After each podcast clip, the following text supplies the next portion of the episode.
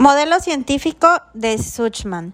Consideraba que la evaluación debía basarse en evidencias científicas. Importante la distinción que realiza acerca de los conceptos evaluación, que es emitir un juicio, e investigación evaluativa, que es asegurar un curso de valor.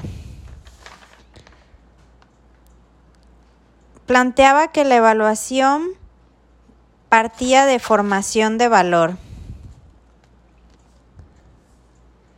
Una precondición es la presencia de alguna actividad sustentada en objetivos que tenga algún tipo de valor. Palabras clave científica, juicio y valor.